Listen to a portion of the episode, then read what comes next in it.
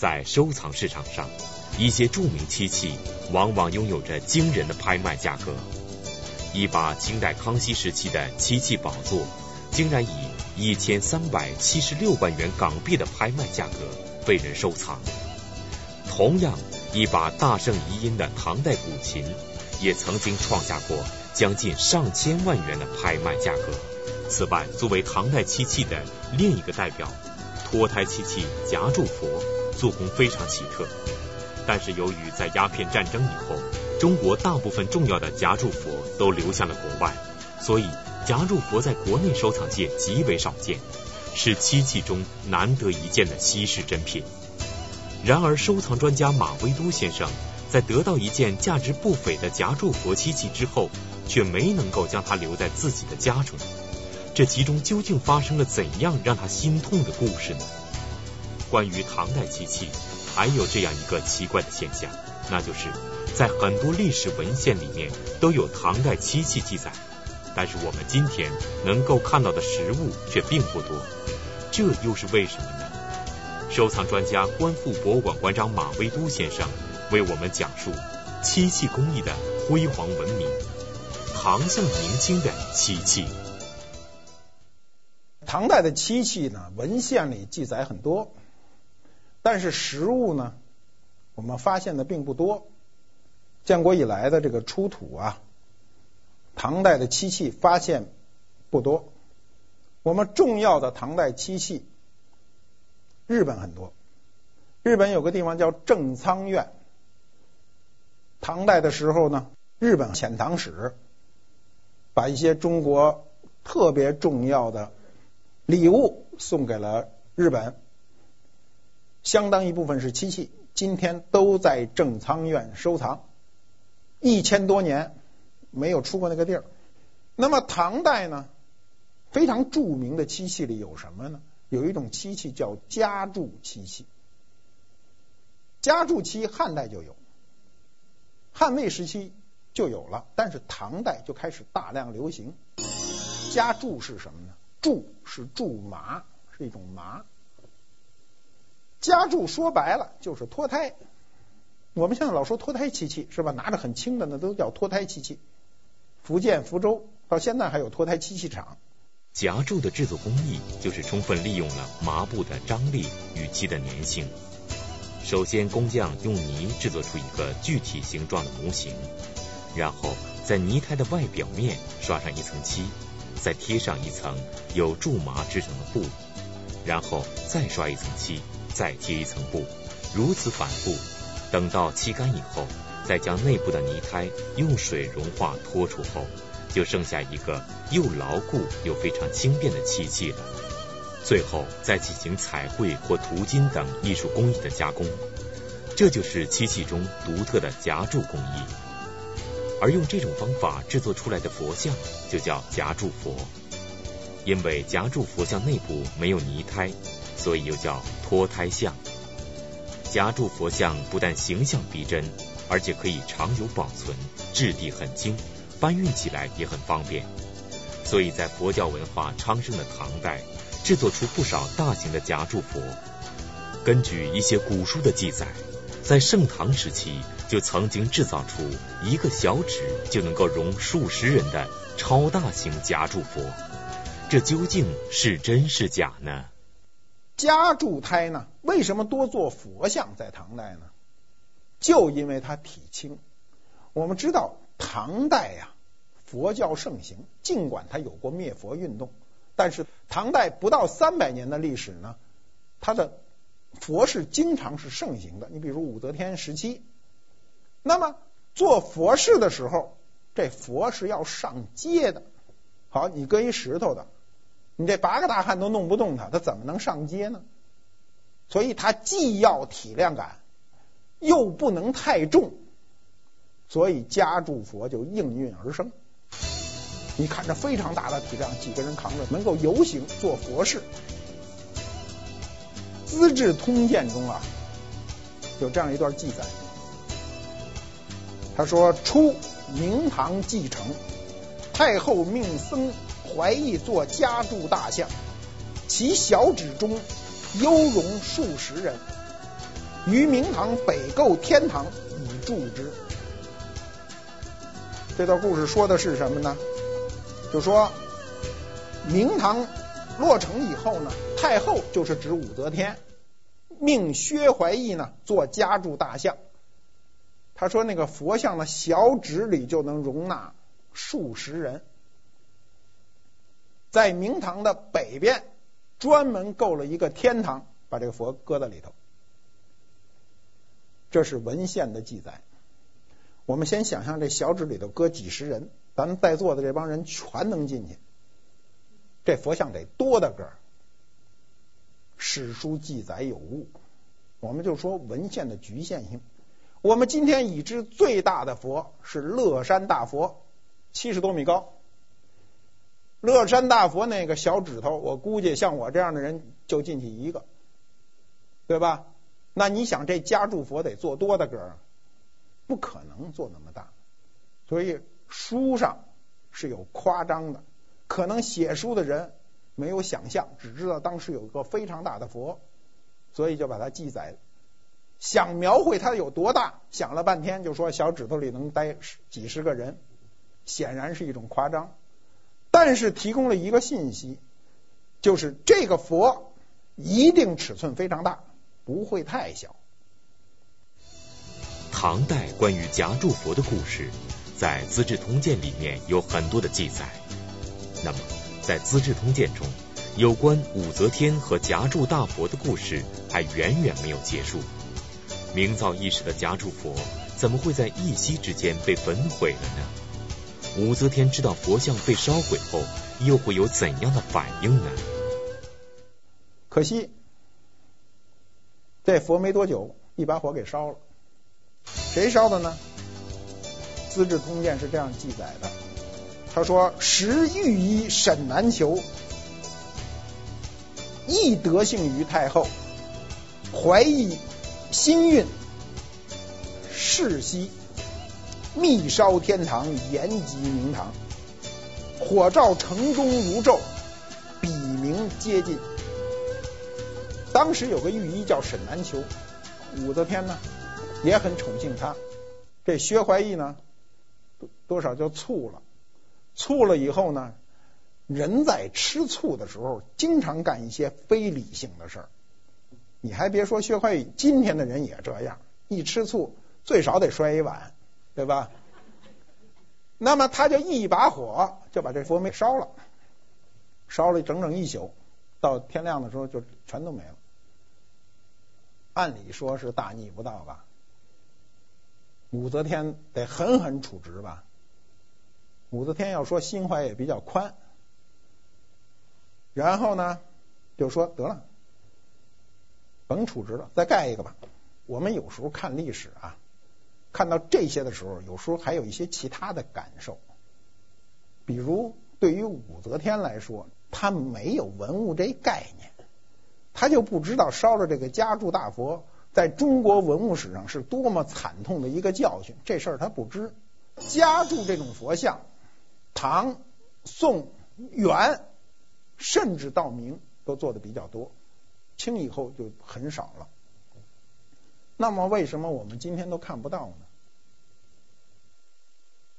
因为这东西太容易移动，所以在鸦片战争以后。中国大部分重要的家柱佛都流向了国外，运输容易。说您这好，这一大石佛，那运起来都是很麻烦的事儿，对吧？这很轻就运走了。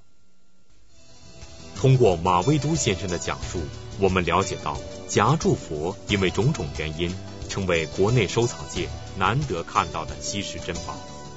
然而马未都先生却在十年前。曾经十分幸运地拥有过一件夹柱佛漆器珍品，但是马未都先生在拥有这件宝贝之后，却没有能够将它留在自己的家里，而且从此马未都先生便再也没有机会见到这件宝贝了。直到今天，马未都先生说起这件事情来，仍然心痛不已。那么在十年前究竟发生了什么呢？广告之后，请继续关注。您现在收看的是《百家讲坛》栏目。我历史上买过一个家祝佛，我买的时候呢，还就真不知道它是家祝佛，就是觉得哎呀，这那个佛像我印象很深。当时我看的时候觉得，哎呀，这东西真漂亮啊，年份什么都很好。结果一拿怎么这么轻啊？然后呢，就看里头全是空的，薄薄的，大概有个大概有个两三毫米厚，我就买回去了。买回去以后呢，就翻书琢磨，才知道它叫家祝佛。等知道它是家祝佛的时候呢，我来了一朋友，一进门，哎呀，就喜欢上了，就在我们家赖着不走，就非说你这匀给我吧，匀给我吧。说你也不信佛教，说我信佛教，我回去摆着。当时很便宜，我没花多少钱，很少的一点钱买了。结果呢，也是碍着面子，跟那朋友很熟，这样我也没招了。我说得了，那就匀给你吧。他就拿走了，在他们家摆着。隔了有十年，我想起这事儿，我就问他，我说那家祝佛呢？我怎么上你们家没见过呀？他说什么家主佛呀？我说就是你当年说回家摆着供着那家主佛呀。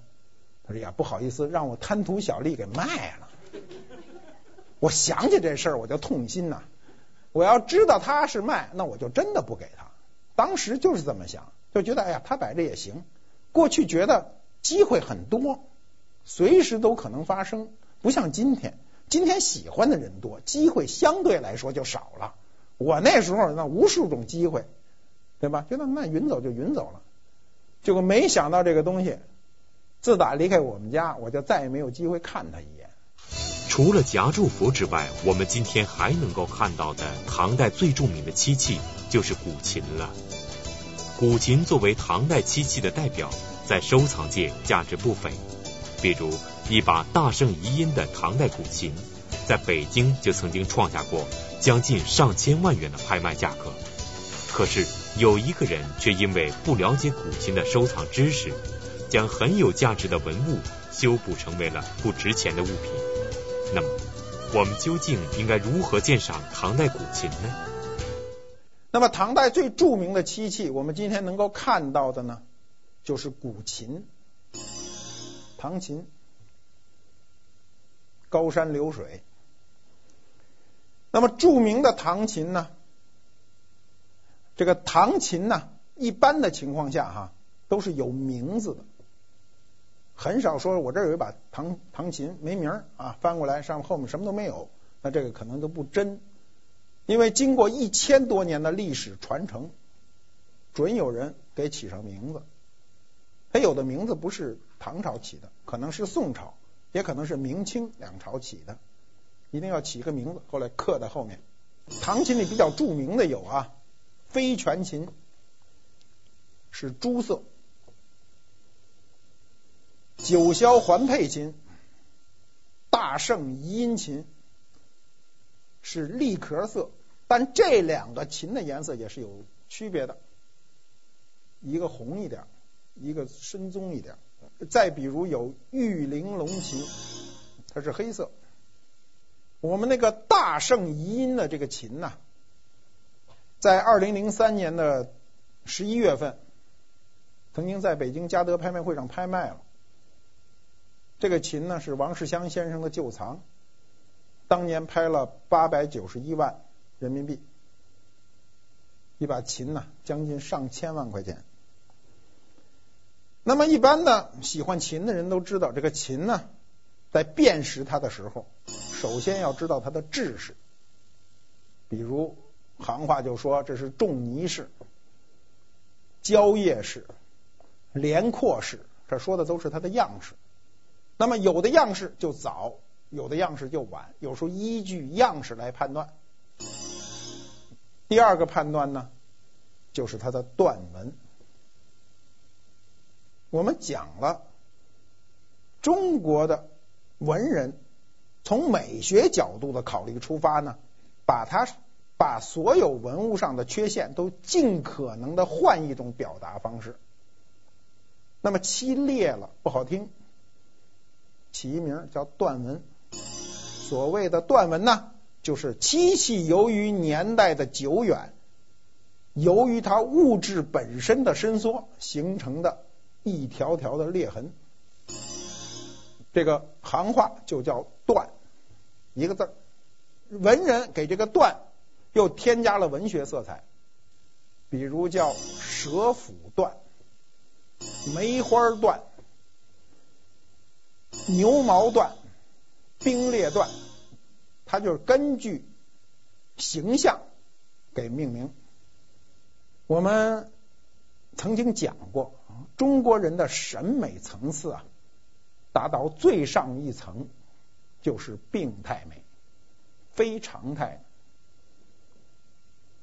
这个在历史的欣赏当中呢，都是遵循这么一个原则。那么作为一个漆器，长时间形成的这个断纹，本身应该算是一个缺陷，或者说是一个病态的，不是常态的。被文人赋予了一种美学追求以后，这个断纹反而成了一个追求。所以说，你这琴没断纹不好看。最好的蛇腹断，那个那个每个段纹之间的距离几乎是均匀的，但是它走向又不一致啊，多少有一点变化，非常的漂亮。牛毛段很细碎，漂亮之极。我曾经碰见过一个人，拿过一个琴，当然它不是唐琴了，是明代的琴，拿过来给我看。哎呀，我说你这个琴琴不错呀。他说我最近认识一个修琴高手，赶明儿修好了让你看。隔了有两年，抱着那琴又给我看来了。我这一看，我说是你那琴吗？他说是。我说你怎么修成这样呢？大师修的，断纹没了。原来最忌讳的就是修琴的时候没有保留它原始的这个状态。文物的状态一定是越原生态越好，能不动的地方就尽可能不动。我们个人的知识都是非常有限的，个人的审美可能受其他因素左右。所以你在对文物判断没有百分之百的把握的时候，一定首先要放弃自己的想法。你别要不要自以为是。在唐代，漆器的发展达到了很高的水平。然而，在唐代以后的宋代是一个瓷器盛行的时代。今天我们一提起宋代，就很容易想起瓷器，想起宋代瓷器的五大名窑。可是。就在这么一个瓷器高度发展的时期，有一个非常有趣的现象，那就是宋代的漆器在和瓷器的竞争中，不但没有处于弱势，反而发展出了新的品种。而导致这种情况的主要原因，是因为漆器在宋代开始专门被一类特殊的人群所偏爱。那么，究竟是哪些人推动了漆器的发展呢？他们使用漆器的目的又是为什么呢？唐代以后，紧接着就是宋代。五代到宋的时候，漆器开始变得发达。这时候的漆器主要是为贵族准备。我们的贵族啊，总是要有一点标新立异的东西，跟人家不一样。所以，大部分人开始使用瓷碗的时候，他愿意使用漆碗。所以，宋代出土的漆器大部分都跟生活有关，碗盘一类为多。花口碗呐，花口碟呀，都很多，造型规整。这部分漆器，它在墓葬出土的时候，跟墓葬主人的身份往往是相符的。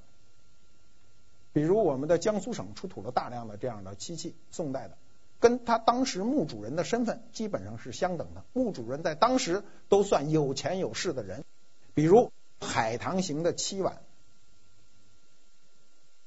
瓷器也有海棠形的碗，它跟当时的瓷器的横向比较非常的接近。我们讲瓷器的时候讲过，紫定、红耀州都是褐色的瓷器。这种褐色的瓷器实际上是受漆器的影响。贵族使用的这种漆器，表明了自己的社会的地位。那么瓷器中呢，这种仿漆器造型、仿漆器效果的，在瓷器中也算一种比较高档的瓷器。宋代有一个新的迹象就出现了，我们的漆器开始动刀，最为流行的宋代漆器就开始呛金，在红色的单色的漆器上用针利器画出线条的图案，涂以金粉。那么当时这种呛金的漆器也是高档漆器，非常的世俗化。它不是宫廷用，它是世俗化。比如他画一些沽酒图啊、花卉图、花鸟图啊，这些都符合宋代人的大众审美。宋代以后啊的漆器呢，我们说了，它开始向刀的方向发展。换句话说，宋代以后动刀的漆器逐渐的变成了主流。宋朝以后，中国古代漆器发展逐渐进入了全盛时期。尤其是明代，在南京东郊还专门设有漆园，可见朝廷对漆器的重视程度。正是由于朝廷对漆器的重视，使得工匠们在明代创造出许多精美的漆器，其中数量最多的莫过于雕漆作品。而传世的明代雕漆中，尤其以永乐的剔红漆器最为有名。永乐时期的漆器一般都是先刷上很厚的漆层，少则几十道，多则上百道，然后再精雕细刻。由于漆层比较厚，所以雕刻的图案就更加精致和富有变化。随着历史车轮的前进，明朝灭亡，清朝兴起，清代的漆器。在继续延续着明朝漆器繁荣的同时，又有新的发展。那么，清朝的漆器又有哪些独特之处呢？为什么一个清代的漆宝座会有着上千万元港币的身价呢？明代到清代的这时候的漆器变得非常的丰富，千文万华。尤其晚年出现了非常重要的专注，这个专著。对我们今天的影响是唯一的，叫《修士录》，这是中国古代唯一的一部有关漆的著作。谁写的呢？这个人叫黄成，隆庆年间的漆工。清代以后，漆器的门类以及工艺急剧的进步，大件的漆器呢数量增多。我们今天能看到的大的漆器，除了屏风以外呢，宝座。二零零七年五月，香港佳士得呢拍卖了一个康熙时期的云龙纹宝座。这个宝座呢，嗯，尺寸非常大，龙纹是标准的康熙时期的龙纹。拍到了多少钱呢？一千三百七十六万港币。呃，这件宝座现在在澳门展出。呃，从家具的角度上讲呢。它跟紫檀的家具，我们最近卖了一个紫檀宝座，跟它的价钱相差无几。可见社会对漆器的认识不低于对紫檀的认识。清代的漆器呢，明显的出现了奢华的意图和追求。它的瓷器的奢华影响到漆器。那换句话说，漆器的奢华也影响到瓷器。为什么五彩、粉彩、珐琅彩、斗彩都在清代的康雍乾三朝从从装饰角度上达到一个顶峰呢？就是因为社会上这种需求，社会的需求非常大。清宫造办处有这样的记载，当时呢，雍正下旨，他说呢，命年希尧在江西烧造瓷器处，将无外釉有里釉瓷碗烧造些来，以便漆作。什么意思呢？年希尧当时在景德镇兢兢业业的做这个瓷器，雍正下一道旨说，我这得烧。瓷胎漆碗，你那个碗烧来的时候，外面不能给我挂釉，那明显呢，里面还是瓷的感觉，但外面是漆的感觉。漆如果挂在有釉的瓷器上，非常不容易挂住，所以一定要色胎。我们最早在西方的市场上能看到黑漆螺鈿的瓷器、剔锡的瓷器，当时都忽略了它的重要性。我在八十年代末九十年代上欧洲时候碰见过，当时就不知道这东西那么重要，所以都没买，没有有意识的收藏。我说过，历史有局限，个人也有这个局限。你当时没有这个知识，那东西也不贵，就觉得这怎么里头是瓷，瓷外面是漆，这算什么呀？算瓷器还算漆器啊？当时就打鼓，所以就就没有买。其实这些东西呢，当时基本上都是。宫廷要求烧造的，或者说都是宫廷制作的，它兼获两种工艺。那我们想，这个成本得有多高？首先，一个瓷碗的成本得在那摆着，然后上面挂漆，再重新按漆的要求去做。我们当时忽略了，我们都很习惯于将这个东西明确的分类。比如说，瓷胎的漆碗，它算瓷器还算漆器？我第一个就是这个问题。对吧？我们谁问谁碰到这个东西，都会不由自主的把它划在一类里。但问题是历史没给我们划这个类。你有一个很世俗的想法，就是说这碗算瓷器，它什么价？算瓷漆器，它什么价钱？我们知道这个漆器和瓷器的价钱不是平衡的，所以你在要求它这个碗的时候呢，你就会走入一条死胡同。一个思维的死胡同，所以我后来想起来，这些东西当时应该有意识的多收藏一些才好，但是都没有买，就不知道这段历史，不知道雍正皇帝曾经下过这么重要的指示，当时也没看到这样的书。在上集节目中，马未都先生提到，早期漆器主要是黑色和红色，然而在清代的雍正一朝，雍正皇帝。偏偏喜欢一种描金的新漆器品种，有人把这种描了金的漆器称为洋漆，认为这种描金的工艺来自于日本。那么，这种所谓的洋漆真的是源自日本吗？马未都先生的一位朋友又是如何只花了八块钱就买回一个清雍正的黑漆描金漆器呢？广告之后，请继续关注。您现在收看的是《百家讲坛》栏目。漆器的本色是黑红两色的，显然清代的漆器依然受它这个影响。我们看一下图，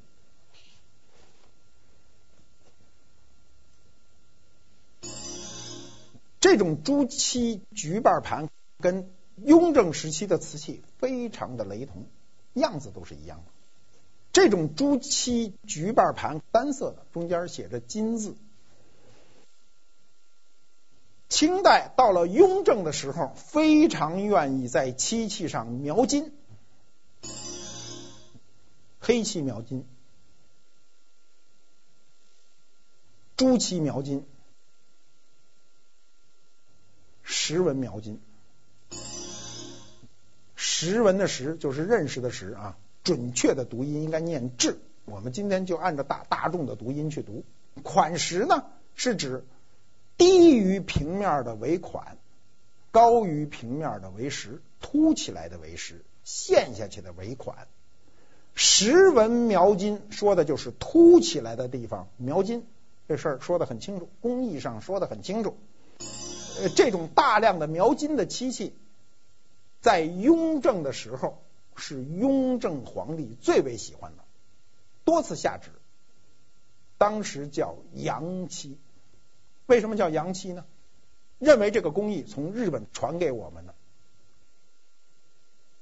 东洋的漆，但实际上我们的漆器上啊，描金描银啊，在战国时期就有了，隋唐时期传入日本，经过日本人的发扬光大。日本有一种漆器叫石绘，就是指我们说的石纹描金，又反过来在清代的时候传入中国。当时的中国人很少研究这个东西，以为这个工艺是日本的，所以在清宫档案里都叫洋漆。所谓洋漆，就是带有描金的。我曾经啊，在八十年代末的时候啊，曾经陪过一个大收藏家，我觉得至少长我一辈半人的收藏家，也可能是我祖父辈的收藏家。我陪他上山西乡下去搜集过文物，碰到这样一个事儿，就是我们进到那个农民家里，那个村里全是家家户户卖这些东西。我们推门进去以后呢，这个大收藏家呢就拿了一个漆盘，爱不释手，在那看，连看带摸。我那时候还不是太明白，我站在他旁边，就跟着看，也是瞎看。然后呢，这个就问农民说：“您这卖多少钱呢？”那个农民很有意思，就说：“八十，很痛快，八十。”然后老先生啊，得还价啊，我不能替他还价，我得在旁边看着。然后我就说：“您还个价啊？”老先生说：“八块。”啊，我们都是拦腰就一刀，是吧？老爷子是在脚跟上就是一刀，把上面全给剃了。这农民就翻了脸了，他没有那么好的商业修养呢，他一把就把这盘子从手里夺过来以后呢，就嗖这么一扔，就上了炕了。当时北京满街都是玩那飞碟的，你知道吗？那盘子就跟飞碟一样，嗖就上炕上去了。上炕上去以后呢，我就觉得这事儿很尴尬，我就把这个农民拉到后院去了。这老爷子就爬上炕，又把那盘子捡过来，还在那看。然后我就后面就跟这农民讲呢，我说呢，老爷子甭管还多少钱，您就卖给他，我呢买你一件别的，咱这事儿就平了。当时他那边有一青花炉，我问他多少钱，他说二百块。我说行了，这我不还价，这我要了。你呢，他还你多少价，你都把那东西卖给他。这农民跟我说，你是你。他是他，就说你这人大方，他那人小气是两回事儿。他非常梗，然后我说服了半天，这农民才同意重新来一回。我们就进了这屋了，又进了堂屋了。老爷子还在那看呢，爱不释手。我就说：“您这盘子卖多少钱呢？”农民说：“八十，不松口。”我说：“老爷子还个价，咱就成了。”老爷子说。八块，一模一样。那农民就彻底的不想卖这东西了。他说他哪怕给我加两块钱，我都给这面子。他怎么一块钱都不加呀？这盘子后来我才明白，就是雍正时的这种洋漆，就是黑漆描金。它这个有那个很细的竹子藤编，故宫里现在也有这种东西。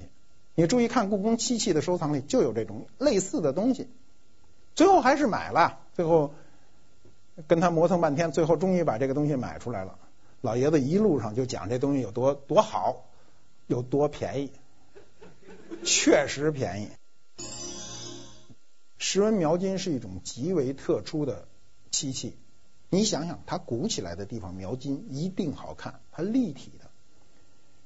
当我知道石纹描金的时候，曾经跟我一个朋友逛过沈阳道，天津的沈阳道。我们在逛地摊的时候，他就前我一步，一把就抓起一个石纹描金的花箍。当时那个撂地摊那个人要他四百块，后来我印象中是两百多块钱，他就买了。买了以后呢，他也明白，我也明白，行家嘛，我就跟他说：“你这加点钱匀给我得了。”那人死活不给我，我曾难过过很久，就觉得我如果那天一步跨到他前头，这东西就是我买了，对吧？但时间长了，慢慢就适应这种，就适应这种收藏生活。收藏不是每一件东西都是你的，就简单的说，收藏不是每一件便宜的东西都是你的，谁收藏都一样，只要这东西能保护起来。从以黑色和红色为主的早期漆器，到唐代出现了价值连城的漆器古琴和脱胎夹柱活漆器，再到宋代主要为贵族使用的漆器生活用品，漆器工艺一直在不断的发展创新，所以到了明清时期，漆器仍然在人们的生活中占据着重要的地位。但是如果在当今的现代社会中谈起漆器，大概有不少人会感到生疏。在现代人的生活中，我们会喜欢古典的木质家具、精美的瓷器、圆润的美玉，但是独独很少有人会去购买一件漆器，这是为什么呢？作为最早使用漆器的国家，我们的生活为什么会离漆器越来越远了呢？漆器从诞生那天起就肩负着两个重任，一个防腐，一个装饰。那么防腐的任务很容易完成，但装饰的任务走过了漫长的一个道路。我们说，从河姆渡文化那只漆碗开始算，到今天七千年了。那么装饰这个任务，随着社会的发展，随着经济的发展，它会越来越强。七千年来啊，中国的漆器呢是在不断的发展，不断的进步。传播到世界各地，世界各地的漆器都有我们的漆器的影子。尽管我们今天不再用这种植物漆了，但我们的汽车上不论它上什么漆，一定源于中国的漆器。今天没有一个国家敢说我这我这汽车不上漆，直接就开着铁皮满街跑，这不敢。那么为什么中国人呢？后来对漆器的感情没那么深了呢？是因为我们的瓷器太强大了，而且成本大大的低于漆器，抑制了漆器的一个普及。你不普及就没有感情。我们过去国学不普及，大家对国学都没有感情。你今天对国学开始普及了，哪怕从《三字经》读起呢，大家就。就有感觉。我们为什么很多事情要普及呢？收藏为什么要普及呢？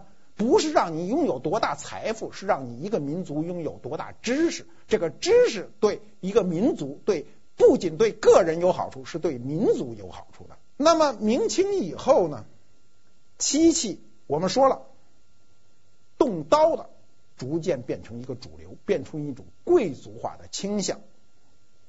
那么，中国漆器的地位由此也达到了一个巅峰。我们下一讲就讲雕刻的漆器。谢谢大家。我们的古人为什么特别爱用漆器，而现代人的日常生活中漆器却难得一见呢？一般说来，漆器分为两类，一类是动笔的，另一类是动刀的。那么，动刀的漆器究竟有着怎样的魅力呢？收藏专家、观复博物馆馆长马未都为我们精彩讲述动刀的漆器，敬请关注。